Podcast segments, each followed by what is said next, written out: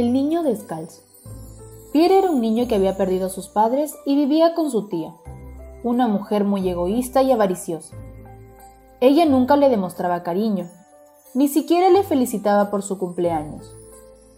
El pequeño, sin embargo, tenía un corazón bondadoso. Su tía era tan ávara que desde hacía tiempo no le compraba zapatos. Pierre se tallaba él mismo unos suecos con un poco de madera. El 24 de diciembre, día de Nochebuena, Pierre estaba muy nervioso ya que sabía que esa noche vendría Papá Noel. Estaba deseando llegar a casa para dejar sus suecos junto a la ventana, para que Santa le dejara algún regalo u obsequio.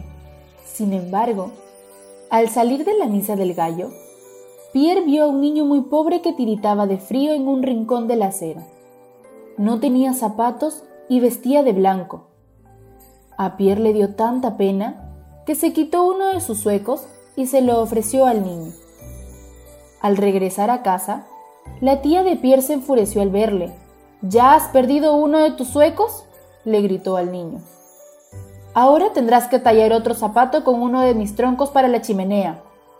Me lo tendrás que pagar, por ser un niño malo.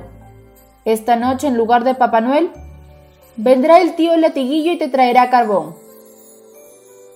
Pierre se fue muy triste a su cama, pero antes dejó el sueco que le quedaba junto a la chimenea. Al día siguiente, Pierre se llevó una gran sorpresa.